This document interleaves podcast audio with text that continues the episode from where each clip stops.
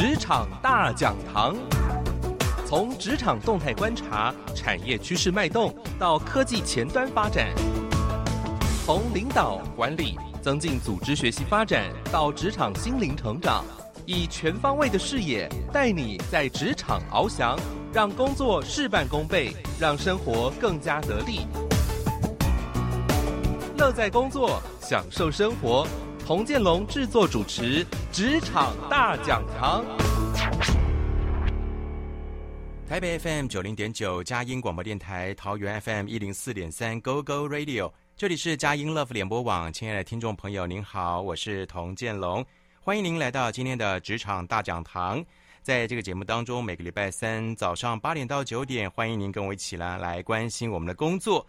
呃，今天我们在节目当中呢，赶快来破题一下。今天要跟你来聊什么呢？聊的就是领导。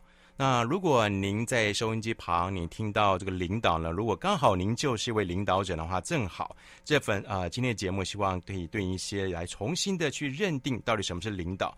当然，领导就必须要带人，对不对？那我们常说啊，领导就是带人，那带人就是要带心，哇！太好了，今天呢，我们要起呢，呃，在空中跟你一起来读一本书，这是由《金周刊》还有南与北共同发行的一本新书，《黑色职场蜕变成梦幻企业，席卷德国气管界的无声革命》带心。呃，这是一个看起来，呃，这是一个职场的管理书，但是里面呢，其实呢，跟我们过去所讲的这种的君王式的那种领导式的管理是完全完全的不一样的。虽然看起来这么是有一点点这个信仰的层面，不过呢，您知道吗？这种带薪的管理领导的方式呢，已经席卷了德国的企业界，造成了一个无声革命。好，今天呢，我们就要介绍我们的特别来宾，带我们一起来导读这本书。呃，是这本书带薪的审定者，同时也是南与北文化出版社的社长吴信如来到节目当中。信如姐，你好。建龙，你好。也问候一下在我们的收音机旁的听众朋友。呃，各位听众朋友，大家好。其实跟嘉音的朋友已经是老朋友了，只是很很久一段时间没有来了。啊，有点落差的，有点时间的落差哈。好，哎，今天跟这个心如姐来结缘，其实是因着这本书带薪啊。我想在节目开始有提到这本书，这本书在谈领导这件事情，而且呢，这个领导已经造成了在德国的气管界的一个无声的革命。我们首先来看看这本书。这本书的封面来看，两个大大的字“带薪”。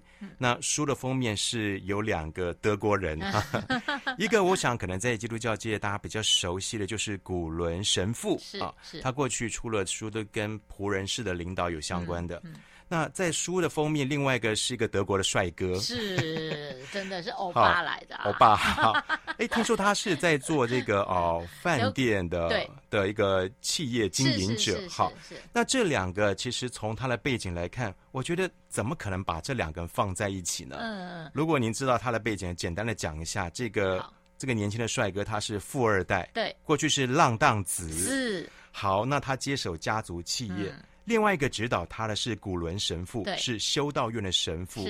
他原本听说只想当神学家，啊，后来修了气管。对对对。呃，我们请心如姐为我们来介绍一下这本书。把这两个放在一起，有点违和感。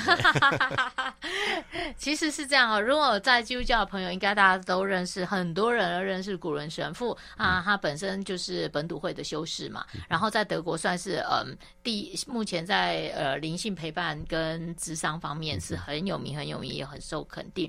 德国的不管是总理，甚至教宗都看他的书，因为他的书非常的。呃，翻译成很多国的语言，超过三十多个国家的语言。对对对对，那嗯，所以大家会知道说，为什么 Bodo，我们讲 Bodo 好了，这个帅哥他叫做 Bodo Jansen 哈。那我会认识 Bodo 也是因为古伦神父的关系，因为我跟古伦神父合作十多年，那刚好在。三年前的时候，神父跟我提到说：“哎，有一个有一个企业家来找他，这样，然后这个企业家的身世非常的有趣哈。那找他，当然大家都知道嘛，会去找他的原因，就是因为生命遇到困境了嘛，要不然那个。”大帅哥，富二代，对不对？怎么会？怎么可能屈就于来找人？是啊，对，还要去找人咨商，对不对？通常就是内在有状况，也就是这样子。那为什么会碰到这样的事情？是因为波多他的特别特殊性在于说，他的家族其实是在北德哈，也就是汉堡以北，接近北海，北德国唯一。有靠海的地方，就是北海的这一块，北那么是北边对海港，然后也是德国人喜欢去海边度假的一个地方。好，那所以他们家族在那个地方，从他爸爸来，应该不要说这样，应该说从他爸爸开始，他爸爸本来是一个建商。那因为德国的建商有时候也会跟台湾一样，他们就会有一些包几瓜一种，诶，那个那个，比如说建案。建案，那那些建案可能做到一半之类的。那比如说有些，比如说嗯，这个有些旅馆做到一半，然后做不下去了，然后就会找建商说啊，你可不可以帮我找人来接我的旅馆？类似这样。那他爸爸呢，也不知为什么就对旅馆业就特别有兴趣，所以他爸爸就去接了一大堆这种。呃，建那种旅馆业经营不下去的建案，然后之后他爸爸慢慢就找人一起经营，所以他们的家族企业是这样来的，做旅馆的原因。那因为北海是一个度假区，所以等于是就是做这方面的东西。那么他爸爸他后来就慢慢做，慢慢做，哎，做的还不错了哈啊。但是现在的状况是这样，就是说，那波多在那个很富裕的状况下成长嘛。那到了他要到念大学，因为他家其实不住汉堡，是住汉堡附近的一个小村庄、小的地方。那他们住那边的年轻人都会想要去汉堡发展，是就像他比较大的来带爸爸呢哈，就那个意思。然后他就想去汉堡，然后就去汉堡了。然后就说要去念大学，但是因为有钱人富二代。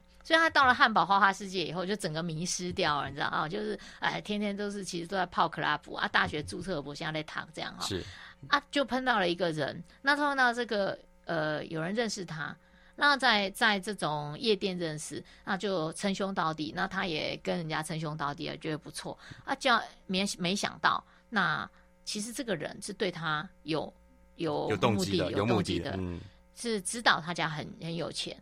所以其实呢，他们其实有三三个人一伙的，就跟他从交朋友开始，搞了大概一年多之后，就策划了一个绑架案。这个是他后来才知道，原来是他朋友做的。是，那就有有一次就，反正他就被绑架了，而且是很严重的绑架案，就是说，呃，已经面临撕票那种。那那一年，其实我人还在德国，我有看到这个报道，因为是。绑架的金额也蛮高的，然后又是企业家的小孩，所以其实整个德国都很轰动。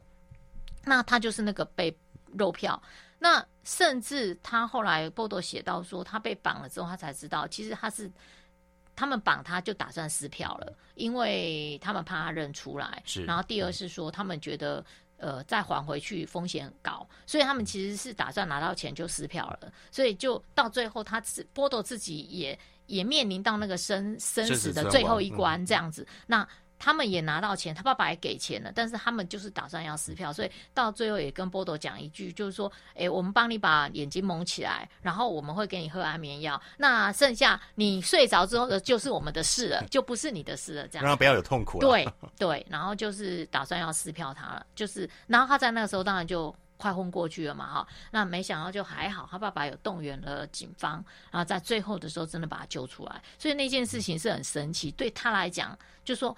等于是死里逃生，是那那他后来呢？因为这样子就有稍微离开脱离了那样的一个呃乱七八糟的世界。那他其实本身因为他的外在条件非常好，所以他也当过汉堡先生，就是我们像台北先生这样，就是很有，然后身材体格又很好，model 型的。要是本来他会来台湾了，好像是因为疫情的关系，我们延到明年。那么。他后来呢，就回到他爸爸的企业，但是他不是进旅馆界，他就跟他爸爸，他爸爸就在让他开了一间类似健身健身的这种公司这样子，那他就经营了那家公司，就没想到，在二零零七年的时候，他爸爸在呃一趟私人飞机的旅行，他爸爸不是那种。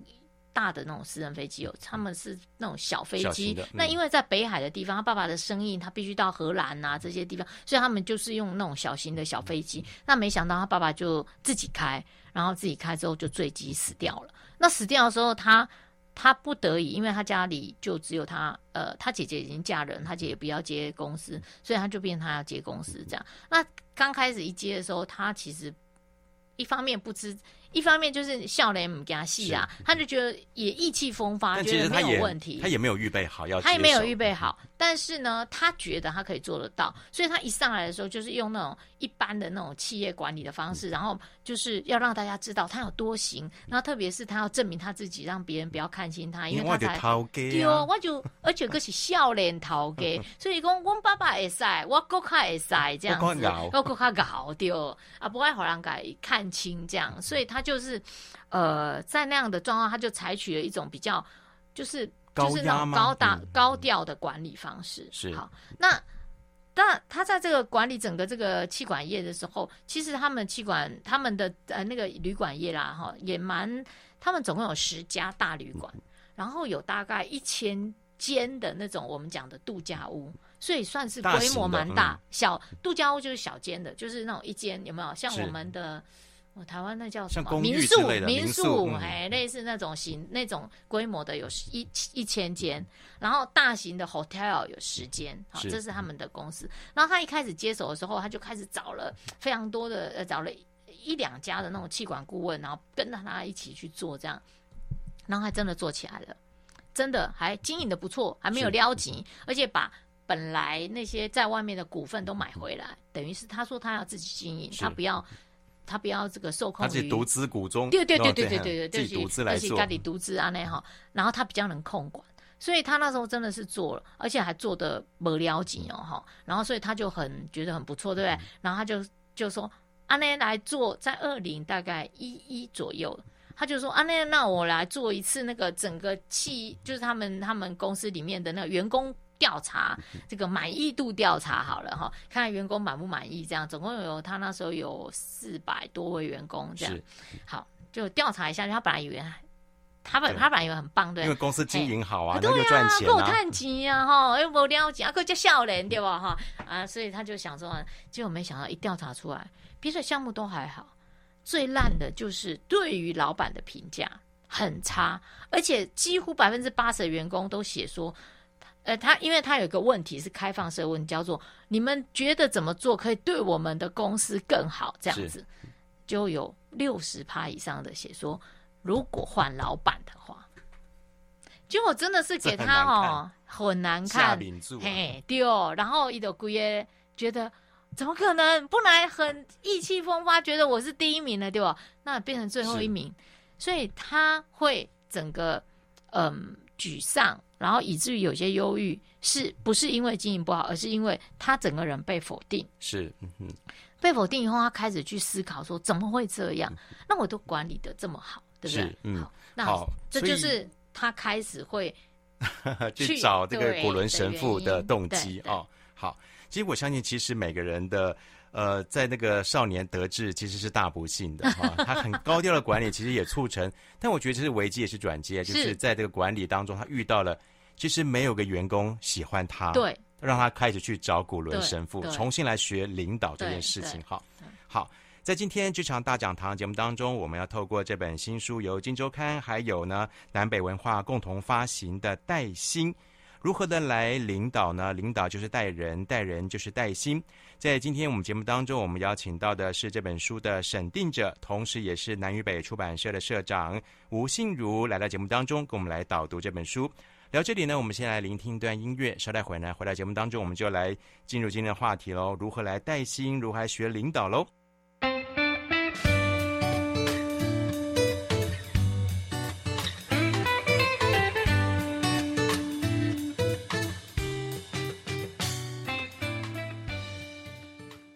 FM 九零点九，佳音广播电台，桃园 FM 一零四点三，Go Go Radio，这里是佳音 Love 联播网，欢迎您继续的回到职场大讲堂，我是童建龙。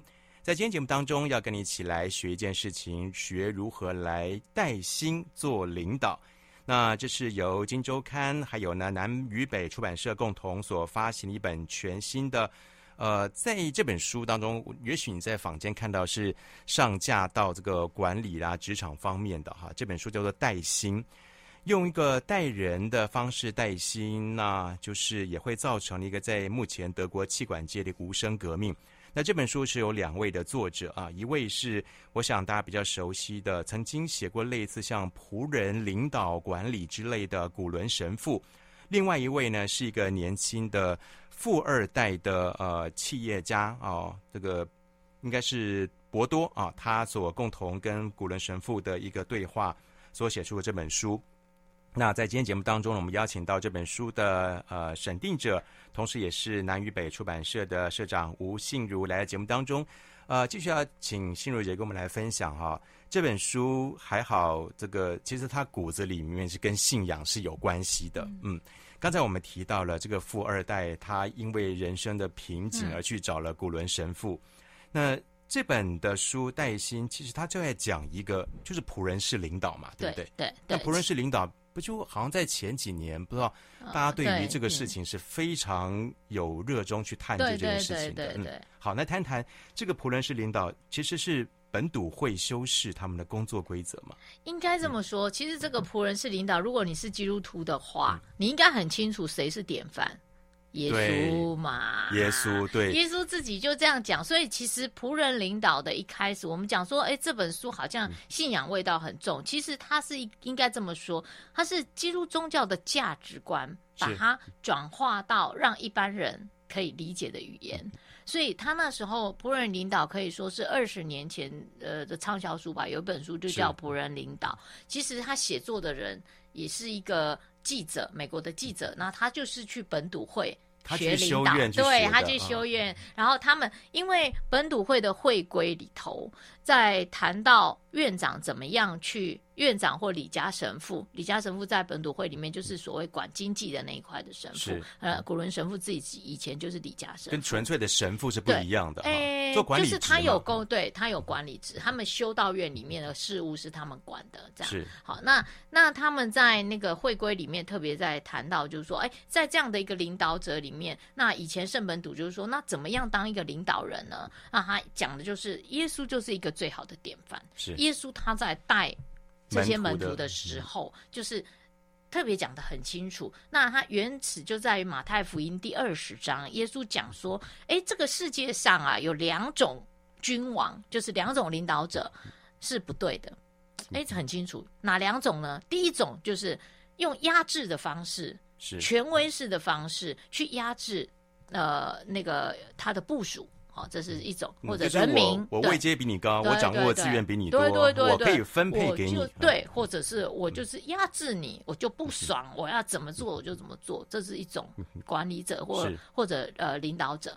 另外一种，那这种是不对的。耶稣还有讲另外一种，另外一种管理者呢，是要别人把他当成救星一样啊，爱戴他，呃，这个拥护他，哈，然后很像一堆这种粉丝一样的这个来来簇拥他。啊，这样是。那第二种领导者是这种需要一堆马屁精的领导者，这种也是不对的。好，然后所以耶稣说：“那你们不该这么做。”他跟门徒说：“你们不该这么做，你们应该怎么做呢？想要领导别人，就应该成为他们的仆人。”是。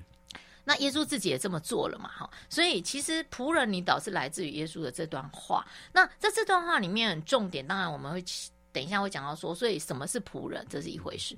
但是前面两个也很重要，就是什么是错误的？为什么会耶稣特别提出这两种错误？因为很可可能我们现在用的领导的方式是错误的，我们不知道。嗯、对，我们不知道，或者你自己因为呃，或者说，哎，我们看到说为什么会有？你的长官或者你的你的上司这么令你讨厌，到底是什么原因？是这样。如果有机会做调查的话，可能就会知道。就会知道，因为我们可能看表象的成功。对对对对对。那波斗他当时就是这样，就是大家很讨厌他的时候，他突然觉得啊，我不是领导的很成功吗？公司都赚钱啊，为什么你们还讨厌我？对啊，哦，那讨厌我，那表示领导有问题哦。啊，所以他就越想越不舒服，越想越沮丧，他甚至到了有点 depression 忧郁的状况，所以他就去问了别人，那别人跟他说：“你如果要知道人格特质这部分的话，那你不如去找古伦神父，他有这部分的课程，就是领导的课程啊。刚好神父有一本书叫《领导就是唤醒生命》嘛，那。”这本书，嗯，他就说在谈从人的特质里面，领导者的个人特质里面来谈怎么样领导。那波多就很好奇，他就觉得说，有这么重要吗？领导者特质很重要吗？我不是 MBA 念一念就好了吗？不是把那些领导的 那些呃一大堆新理论念好了就好吗？哈，那特质有重要吗？那他当然就想说，不过他没办法了，他就觉得自己已经 depression 了，对，所以他就去上了课。上了课以后，神父问他两个问题，才让他去真的是打到他。第一个事情就跟他说，你要领导别人之前，你要先能够领导你自己。他可能大概没有听过，他没有想过什么叫做领导我自己。好，是对。然后第二个，然后神父跟他说，领导者是仆人，而不是享受特权的人。那这个我们从民主社会比较会谈到哦，就是公仆嘛，哈。但是仆人又是另外一回事哦，哈，在在个人特质上面，不只是公仆的意思。好，那所以波多让他第一个想说什么叫领导自己，也就是领导者他必须要。了解他自己的内心，认识自己。他从来都以前他被绑架之后，当然他有做过一段很长时间的心理治疗，但是他也是仅止于那样的一个所谓的创伤重重度创伤症候群的治疗。其实进入到自己内心的这一块，他并没有把它连接到。所以其实从这个里面，但是耶稣让我们看到说，这两个错误的领导模式，其实都是来自于不了解你自己的关系。是第一种，就是你为什么要压制别人？一个领导者。他为什么？我们先来思考，他为什么会？他明明就在那个高位上，是不是？你你的位置都比你的部署高，你为什么想要压你的部署？或者他可能在养成的过程当中，他也是这样被压制的习惯。这个就有可能，嗯、他习惯模仿，嗯、对不对？他把自己变成一个受害者，所以继续就像媳妇熬成婆，成为加害者啊！对对，成为加害者。啊，另外一个是说，他为什么会想要压制别人？他可能自信心不够，对，没有安全感，没有安全感，自卑感，有没有？他怕有更优厚、优秀的员工出现了，是是是。然后他自己看看起来外表很厉害，其实他的自我价值观很差。那第二种，为什么喜欢马屁精？也一样，可能自我价值感不好。第一个，对不对？然后需要别人肯定。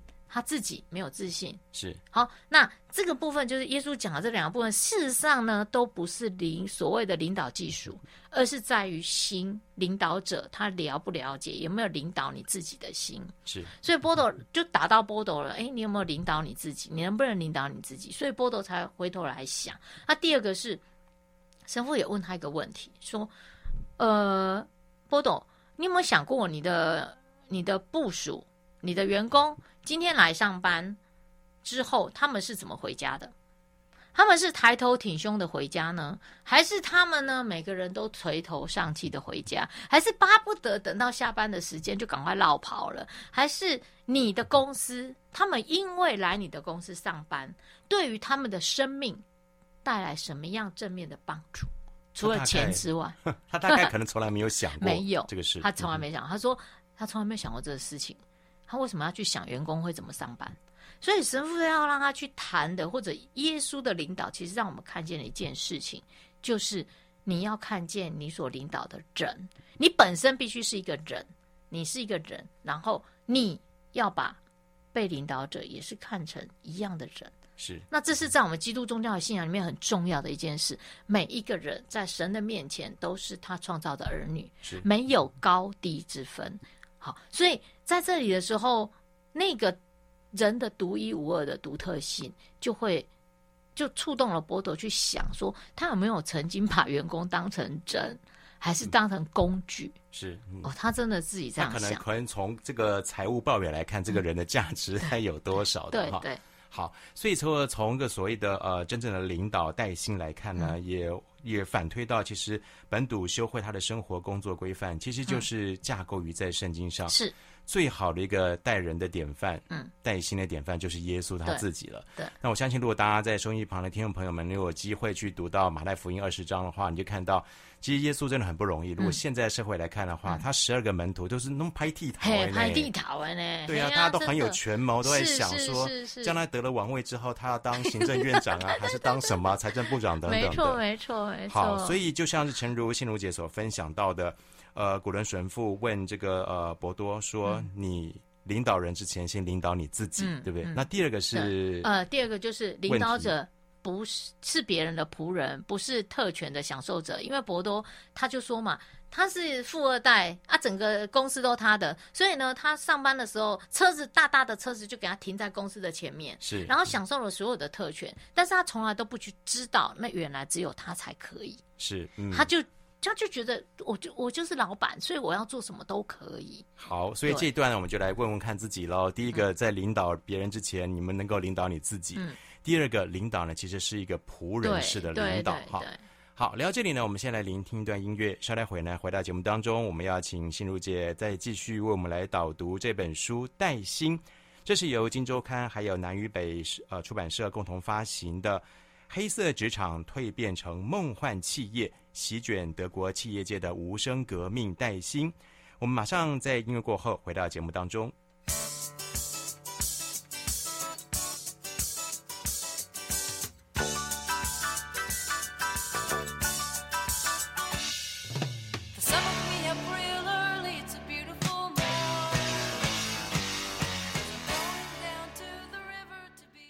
FM 九零点九佳音广播电台，桃园 FM 一零四点三 Go Go Radio，这里是佳音 Love 联播网，欢迎您继续的回到职场大讲堂，我是童建龙。今天在节目当中跟你一起来读一本书，这是一本全新的关于领导的书，领导就是带人，带人就要带心。这是由金周刊还有南与北出版社共同发行的《带心》这本书。其实它也带动了一个黑色职场蜕变成梦幻企业，也透过这个带领带薪的方式呢，正在席卷德国气管界的一个无声革命。这本书由两位的作者共同写成的。那从他的背景来看，你觉得有一点点的违和感。一个是在修道院的理学的神父，也就是他做一些管理职的神父；另外一位呢是企业富二代，在经营经营这个呃旅馆业的一个老板。这两个呢交集在一起呢，呃，来写成这本书。其实，在这个节目当中呢，我们要学习一个就是带薪的部分啊。来，今天在我们节目当中呢，特别来宾邀请到了南与北出版社的社长，同时也是这本书《带薪》的审定者吴信如，来在节目现场呢，跟我们来导读这本书。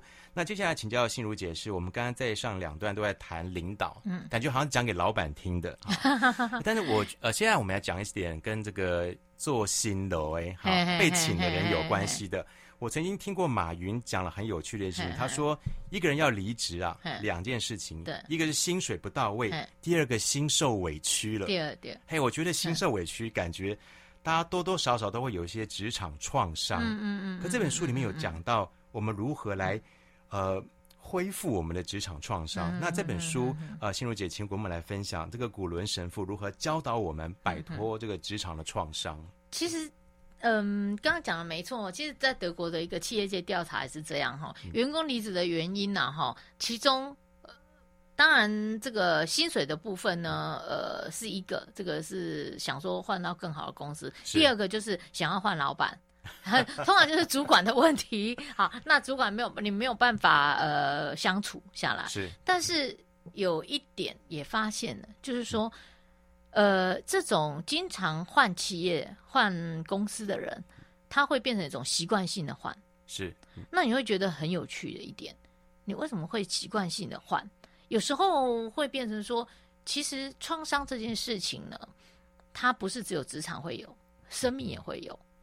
那我常常，我所以神父在这个书里面，在讲到创伤的时候，倒不是说叫你去一有创伤、一有状况你就走人，这种反而会造成说，嗯，一种你会变成长期的变成一个受害者的角色，你经常觉得我是一个受害者，所以在这样的状况里面，你就会认为。别人都是在加害你，所以这个创伤，当他一你开始觉得有人 mobbing 你，有人呃，这个公司的人都取笑我，嗯、霸凌你，霸凌你，这个部分其实有一点，我们不如回来想，你会不会收招？同样跟你状况，你的同事或者其他的，但是你觉得那是霸凌，但是另外一个觉得。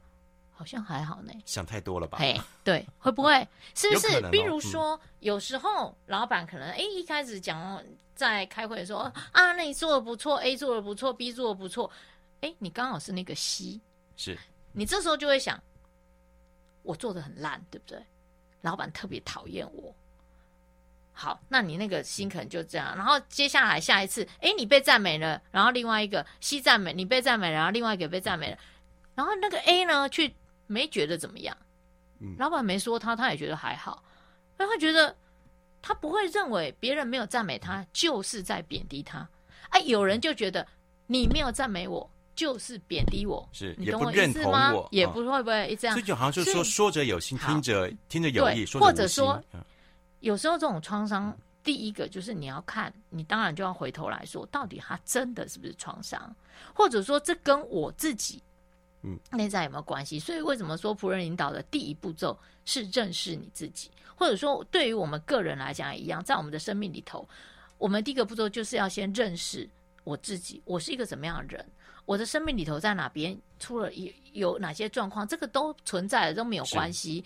问题是我们该怎么去面对这些状况？不要让这个创伤变成你的借口，不要让伤口变借口。是很多的状况是这样。那所以我一直觉得仆人领导，刚刚建龙说，哎，好像是呃只在职场用。其实我觉得领导神父常在书里面在谈到领导的时候，他们都会谈到一个所谓的领导，不只是职场，只要是。你有带着人这样的一个关系里头，包括父母，他都是一个领导的状况。人跟人之间关系的相处，对，都，都会都是有都会用到。好，那我们就要回头来看看创伤这件事情。那如果说今天在职场里面真的碰到了就是这样的一个情况的时候，那你该怎么样去面对呢？第一个，当然，呃，神父在这里提到，就是说，你第一个不要停留在受害者的角色。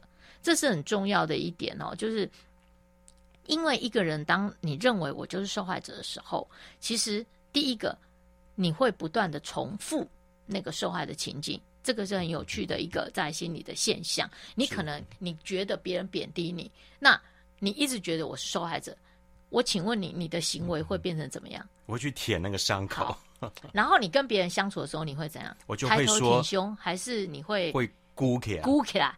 孤凯是不是对？孤凯会不是会对别人更造成说，你为什么那么怯弱？或者说会觉得，哎、嗯，要你去做决定，你为什么都不做决定？而且会觉得好像我跟别人讲都是讲他怎么欺负我，对对对对。那你是不是一直在重复你的受伤情境？然后别人没办法，他他。他面对你的时候，你又是不决定，你又是果然不决，你又是这样，那他就只好承担出那个做决定的角色。然后呢，你又开始觉得为什么都是你决定，你决定都不问我，好，你又在欺负我，更加深。对，你是不是一直在重复？这是第一个，你会不断重复你的伤口。第二个是你会成为一个加害者，你开始在你的周遭散发出一种攻击性的氛围，是，嗯，很像刺猬一样，开始变成这样子。那如果比我位阶低的？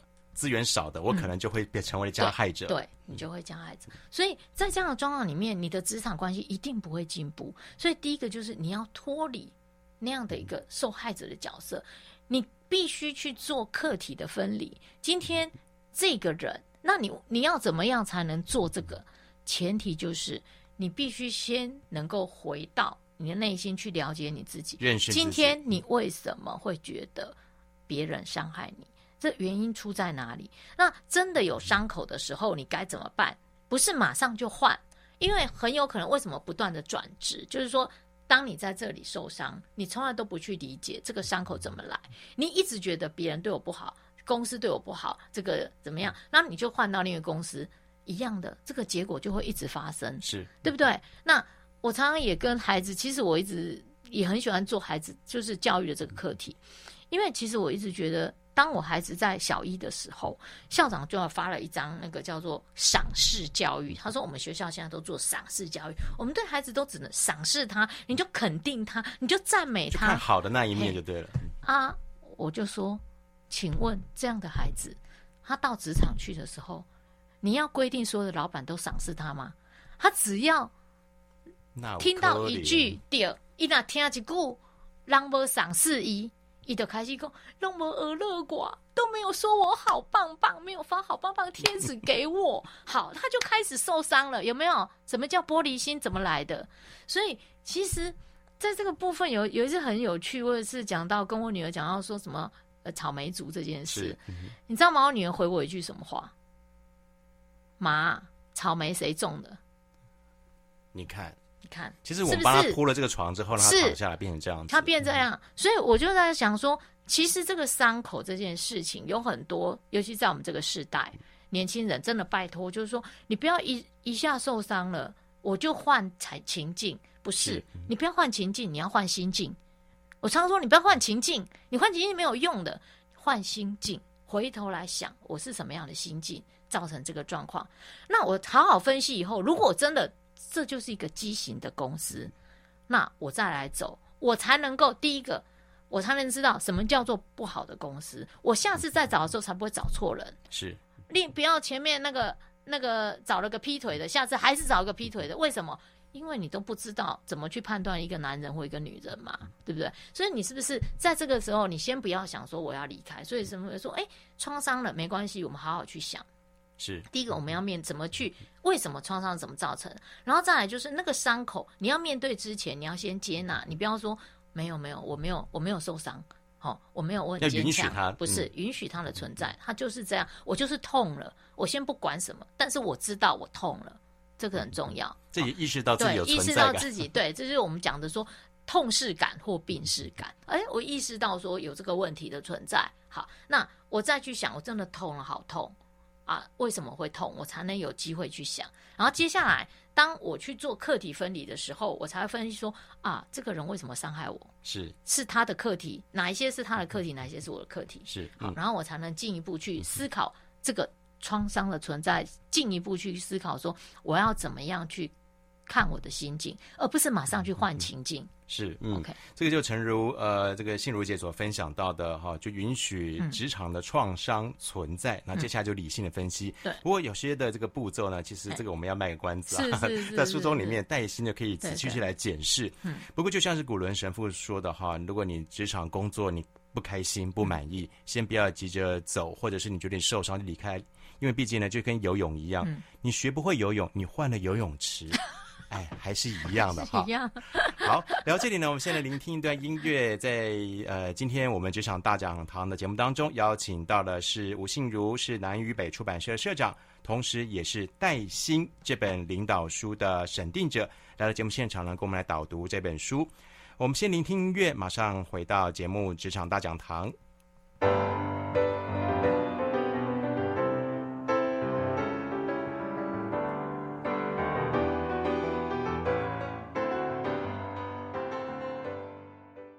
台北 FM 九零点九，佳音广播电台，桃园 FM 一零四点三，Go Go Radio，这里是佳音 Love 联播网，欢迎您继续的回到职场大讲堂，我是童建龙。在今天节目当中，我们邀请到一位特别来宾，为我们在空中导读一本书。这本书呃叫做《带薪》，那你会觉得说这个好像是领导人要读的书啊，因为领导就带人，带人就要带薪。但殊不知，其实呢，这个带薪其实是一个人际之间的关系，或者是从领导的过程当中呢，要学习回到根本，就是你要认识你自己。那既然认识自己的话呢，我觉得就无关于你到底是不是企业的老板或是员工了，因为只要是人啊，你就要学习来认识自己。那在人际关系当中，你是不是能够成为一个像仆人式的方式呢，来服务人群呢？呃，这本书是由金周刊还有呢南与北出版社共同发行的《带薪：黑色职场蜕变成梦幻企业，席卷全呃德国气管界的无声革命》。我们邀请到了南与北出版社的社长，同时也是这本书《带薪》的审定者吴信如来到节目现场呢，跟我们来谈谈这本书。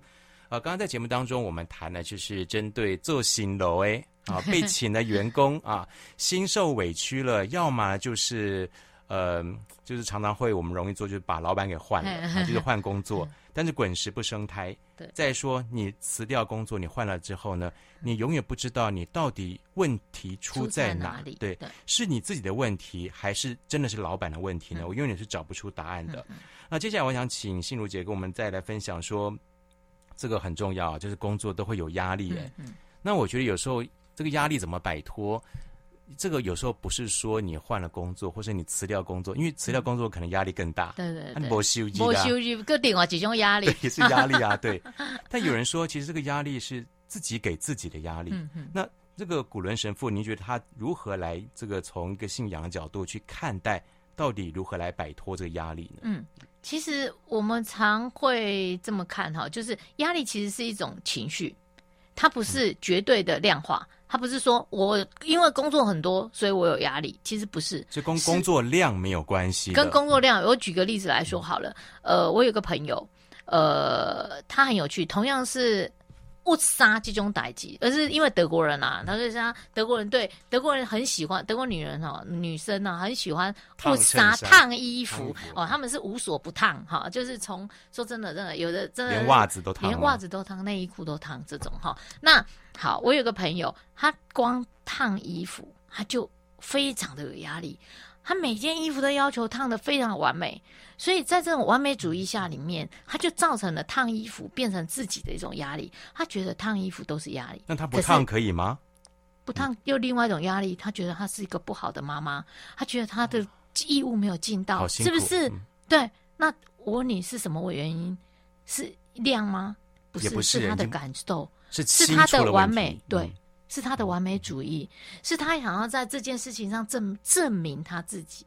我另外一个朋友，同样是烫衣服，我问他，我说：“哎、欸，烫衣服会不会压力好大？”我说：“哎呦，我要是像你们德国女人烫的衣服，烫把我气 把把我弄疯。”他说：“不会啊，烫衣服是他唯一允许自己可以看电视的时间，所以他超爱烫衣服，他一边烫一边看，完全没有那种罪恶感的看电视。是他很享受烫衣服啊，嗯、欸，他。”他把烫衣服的烫衣服这件工作本身他不不喜欢，没错。但是他把烫衣服连接到说，烫衣服我给他一个新的意义，他是让我可以毫无罪恶感的看电视的时间。是，所以今天烫衣服，同样一个烫衣服对他来讲就不是压力，所以那个量也没有减少，没有也没有增多，就是那个 kimoji 你怎么你怎么给他一个意义？到底意义在哪里？所以今天就是说，压力这件事情也是一样的。当你觉得我压充满了压力的时候，你不妨回来想想，是这件事情为什么成为你的压力呢？而有些人为什么工作一天工作二十二十四小时，睡六个小时，工作十八个小时，他都不觉得压力？为什么有人才工作八个小时就已经觉得这受不了了？对，那原因是在于这个工作本身对你来讲。不是令你喜悦的事情，不是令你觉得快乐的事，不是让你有成就感。所以波多也就是从这个角度来看说，说以人为本的时候，当他站在员工的立场去想的时候，他怎么让每一个，因为每一种产业都一样，没有那种只有快乐学习的。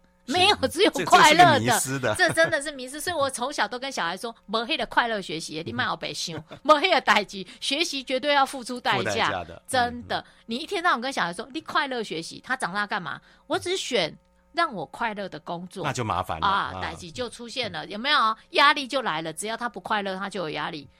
只要回北送，一都是有压力。对，嘿，一唯一没有压力时间的时候就送回去。所以那个就是压力也造成，就是这是 kimoji 的问题了。对，所以他绝对是 kimoji 的问题。情绪我们一定要学习处理。所以其实在这个部分，一定是灵性跟情绪一定连接在一起，因为情绪就是我们的神给我们的一个部分，我们人的一个部分。好，那么说回来，好，那当我们在看到说这个压力的时候，那我们要怎么样？你就去思考说，哎，那。这样子到底是什么原因造成的？所以波斗也就是说，他在讲说，我怎么让我的员工在例行工作里面能够感觉到这个例行工作的意义呢？是，当他们感受到工作意义的时候，他们就不会再觉得，或者我自己也不会觉得领导是累了。是，领导是一件痛苦的事，他要怎么样去让人跟人之间透过这个领导彼此在生命里面有所成长？所以。领导者来讲，被领导者来讲就不会成为一个压力。就像我跟我孩子在相处，一开始你也会觉得压力好大。现在小孩怎么一天到晚三 C 产品不离身，好烦。当我在另外一个角度来看，他三 C 产品不离身，我就觉得那是我的挑战。我怎么去说服我的孩子，让他知道？那我要跟他沟通，我要去了解他，那也增进了我去了解三 C 产品的一种动力。不然我也不太想去。碰这个东西，这个思考也开始思维改变了。对，所以我就发现说，哎，其实压力这件事情，当你开始产生压力的时候，你就回头来想，这压力哪里来的？这压力不会是因为量，请你把量先放到一边，不然小孩子打电动打了十二个小时，他一点都不觉得压力。嗯、但是你叫他写功课，写了一小时，他就能疯掉了，对不对？我相信，其实有的人可能工作多，然后显得薪水少，但是还有成就感，对，他也不会觉得有压力。是的，嗯，对。所以，当你有压力的时候，你去思考，到底压力哪里来？这个 emotion 是从哪个地方来？嗯、我们才能够对症下药。你绝对不要想说是量的关系。好、哦，有人会说，因为工作很多。其实真的不，那个你说量大到让你有压力，那你也要回头来想，你为什么会让量大到这个程度？是，是不是因为对对对，你想证明你自己，所以大家叫你，你可不可以帮我做这个？哦，好啊，啊，你可不可以做这个？啊，好啊。啊，牧师也跟你说啊，你服侍这可不可以做？好啊，这个也好，那个也好，为什么？为什么？那头听听起来这么熟悉呢？哎呀、啊，为什么？可是另外一种情况是说，也许我这个人我不敢说 no。好，为什么？你就问自己，你为什么因为会怕得罪人，因为会怕失去跟人的关系，因为怕失去，然后为什么会因为你说 no 就失去跟人的关系？那你为什么会怕失去呢？没有安全感。好，嗯嗯，你慢慢就可以去用这个方式去分析。好，你为什么刚才心如姐不是分析，不是分析我了哈。哎，对了对了，不是你，不是你，不要对号入座哦。所以每个人都可以去，每个人都可以去想。其实我们的灵修或信仰，在本土灵修里面最重要就是真的诚实的面对你自己，这是一件重要。当你他们一直强调一件事情哦，就是说在以前的修士一直强调一件事，你如果没有先认识你自己，你没有办法认识上帝。所以认识神跟认识自己是同样一件事。所以波董那时候问神父说：“追求追求上主跟跟我来学习领导有没有相关？有，因为追求上主的第一步就是你要先认识你自己，你有没有领导你自己了不了解你自己？否则你就会把你自己的那个错误图像去套在上帝的身上。比如说，你对成功是错误的图像，你就会认为上帝只喜欢成功的人。”是，就会造成所谓的成功神学会谬词出现。对对对对对对对，所以你就会把你自己错误的想法套用在上帝的身上，然后上帝就变成了一个图像。嗯，而且上帝喜欢就是要有成绩的人，因为说要结识三十倍、六十倍、一百 倍，然后就是说你一千块不可以埋在土里面，就会觉得说好像上帝是一个很严厉的人，要求业绩的人，对，要求业绩的人，可能是在你成长过程当中有这样的一个呃被制约了，是。不认识自己，对。或者你从小被这样要求，所以你就把那样的那样的一个价值观、价值体系投射到你自己，不管跟人的关系，或者是跟神的关系，其实都是一体两面的。哇，嗯、这个其实今天光谈，我们其实在这个呃录节目之前呢，就有在跟心如姐在聊说，哎呀，其实谈的面每个面向都可以非常非常深入哈。嗯、不过因为时间关系呢，我们就暂时停留在这里。嗯、那其实这本书带薪呢，真的是。不是只写给老板看的，就、嗯嗯嗯、你千万不要以为好像说你是做领导的人才去读这本书，嗯、是你身为人就可以去了解啊、哦。好，那今天我们在这场大讲堂节目当中，我们很高兴邀请到了特别来宾南与北出版社的社长，同时也是《带薪》这本书的审定者吴信如来到节目当中啊、呃，希望更多更多的话题，包括其实我们要讲说。呃，老板如何找对的人呢、啊？嗯嗯嗯、然后你包括说如何来落实你自己的使命跟愿景等等呢？嗯、在这本书，古伦神父还有都会有非常精辟的见解。嗯、我们谢谢心如姐来节目当中跟我们来分享这本书，谢谢您，谢谢建龙。